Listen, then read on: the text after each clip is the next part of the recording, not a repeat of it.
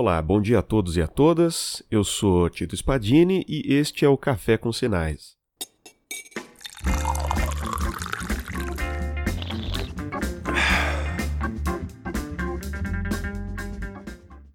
Hoje eu vou dar continuidade àqueles episódios relacionados à iniciação científica, falando mais especificamente hoje a respeito daquele ponto tão importante que é a rotina de trabalho.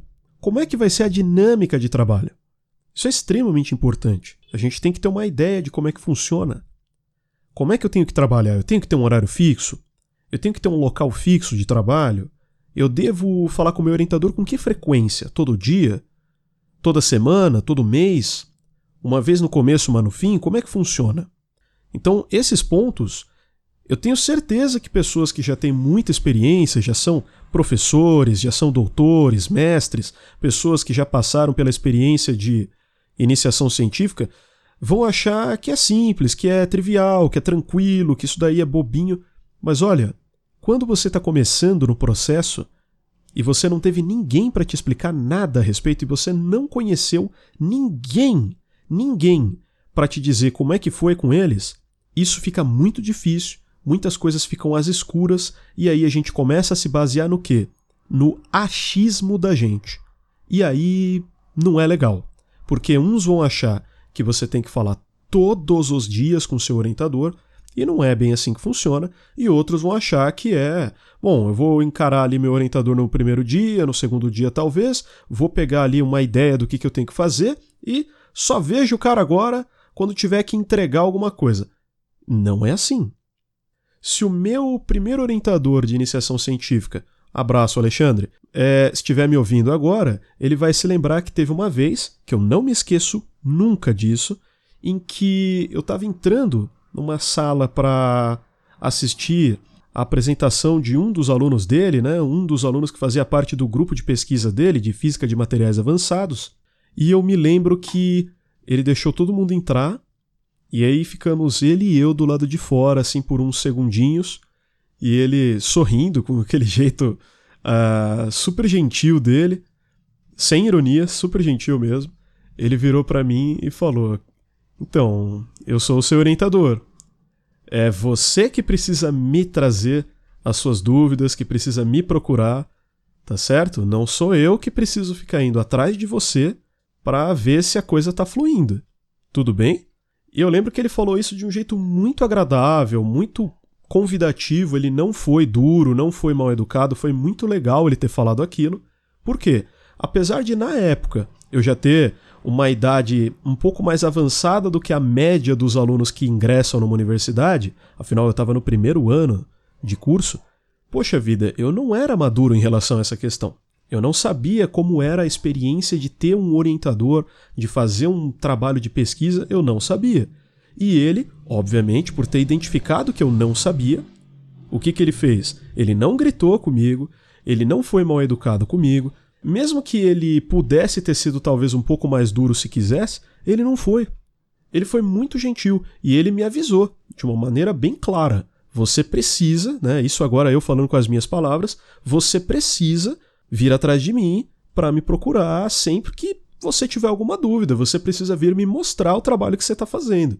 Eu tenho que ficar sabendo do, do que está rolando porque você está vindo me mostrar e não porque eu estou indo te procurar, tá? Então eu já saquei. Eu falei, ó, tô fazendo uma coisa errada aqui. Tô fazendo uma besteira.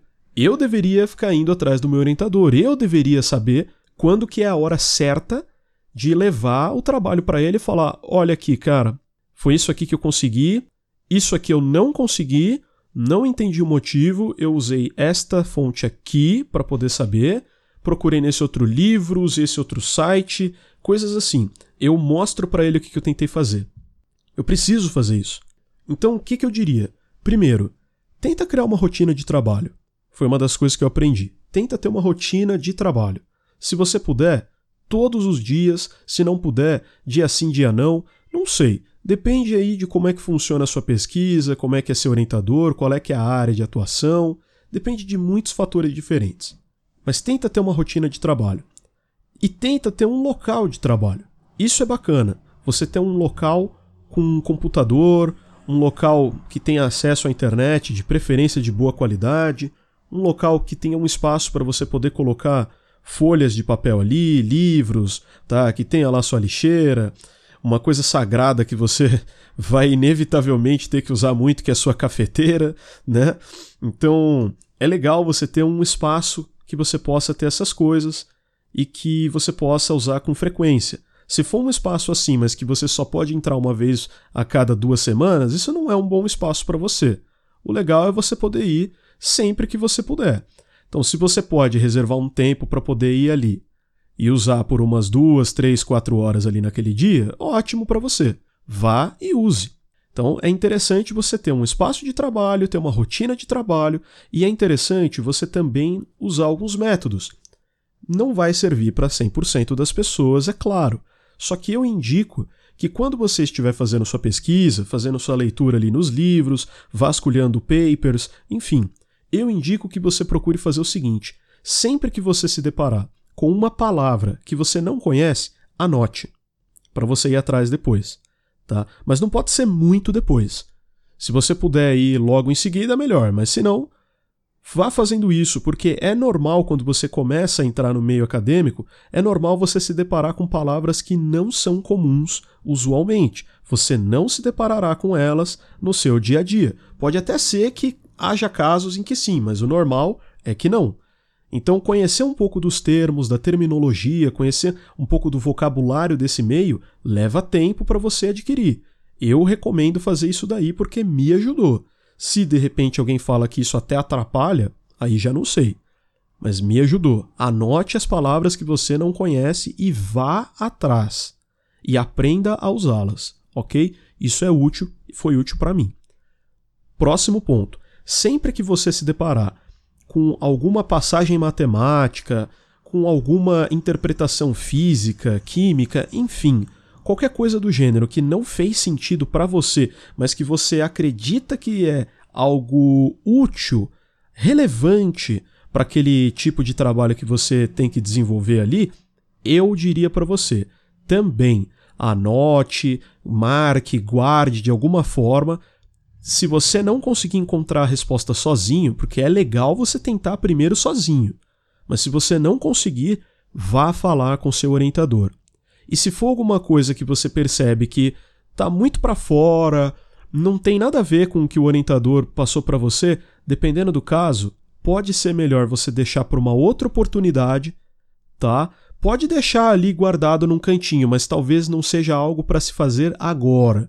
Agora você tem pouco tempo e você deve se concentrar no seu trabalho. Então, eu diria para você, não é para você ignorar, deixar para lá para sempre, ah, dane-se o conhecimento sobre isso. Não, conhecimento nunca é demais no meu entendimento. Então, se você acha interessante e quer aprender, vá aprender. Só que o seu trabalho tem que ser a prioridade, tá? Então, você pode ir atrás de um professor daquela outra área depois, pode ir atrás de outros sites, de outros livros, mas depois. Mais um ponto interessante em relação a isso é, eu diria, que você sempre deve se perguntar se o cronograma está sendo seguido. Você não precisa seguir minuciosamente, vírgula por vírgula, ah, que se de repente atrasar uma semana acabou tudo. Não. Não, não é bem assim que funciona. Se de repente você for observar, você vai constatar que diversos projetos aí atrasam uma semana, duas semanas, um mês. De repente, uma outra etapa que foi prevista para ser feita em dois meses é feita em uma semana, né? Existe uma flexibilidade e, de novo, o cronograma ele é usado para dar uma ideia daquilo que você tem que fazer. Ele não é para engessar o seu trabalho. Então, não é porque você precisou de uma semana a mais ou porque você concluiu uma semana antes que significa que está tudo uma loucura. Tá? Não é bem assim que funciona. Você precisa ter uma flexibilidade. E apesar de não ser legal você chegar ao final com pontos não feitos, não concluídos ali da sua do seu cronograma, da, dos seus objetivos, em alguns casos isso é compreensível, porque pode ter havido um mau dimensionamento, pode ter havido um, uma expectativa em cima de algum ponto que não dependia exclusivamente de você, Né? Imagine, por exemplo, que você dependia de rodar uma simulação que demorasse uma semana. Para cada vez que você fosse rodar, demoraria uma semana para você ter os resultados. A gente sabe no meio acadêmico que esse tipo de coisa é possível. Se de repente você, infelizmente, acabou é, tendo problemas para poder rodar o seu código porque, sei lá, o servidor responsável por fazer isso pifou, queimou ou precisou ser alocado para um outro grupo, para um trabalho é, de repente de uma urgência maior e você ficou sem. Poxa vida, se você rodando num, num, num servidor ou num cluster um código demorava uma semana, você rodando no seu Pense Bem aí na sua casa vai demorar o quê? Certo? Então vai demorar o quê? Um mês? Um ano? Vai demorar a sua vida? Não sei, depende do, do caso, certo? Então, muitas vezes é preciso ter um certo cuidado em relação a essas questões. Então é importante você observar o cronograma, só que sem loucuras. Não é para você ficar na neura olhando ali o cronograma. É lógico, se porventura alguma coisa precisar ser alterada, precisar ser corrigida, é legal você sempre conversar com o seu orientador. Por isso que é maneiro, se você tiver a possibilidade, fale com o seu orientador toda semana. Se você não puder fazer isso, fale com o seu orientador no máximo uma vez a cada 15 dias, semana sim, semana não. Né? Porque ele tem que saber o que está rolando. Se você vai deixando para lá, para ele, ele não está sabendo o que está acontecendo. E lembra daquilo que eu falei sobre aquele meu primeiro orientador? Eu concordo totalmente com ele. É o aluno que tem que ir atrás do orientador. Não é o orientador que tem que ficar apertando o aluno, indo atrás do aluno, falando: e aí, cara, vamos lá? E aí, tá saindo? E aí? E aí, como é que é? Não, ô louco, mas se for para trabalhar assim durante um ano, será que você aguenta? É interessante, né? Você passar por uma experiência assim para você é, se medir para você uh, testar seus limites. Muitas vezes, saber trabalhar com sob pressão, né? essas coisas são interessantes. Só que eu não considero isso algo saudável. Eu não considero isso um ambiente saudável de trabalho.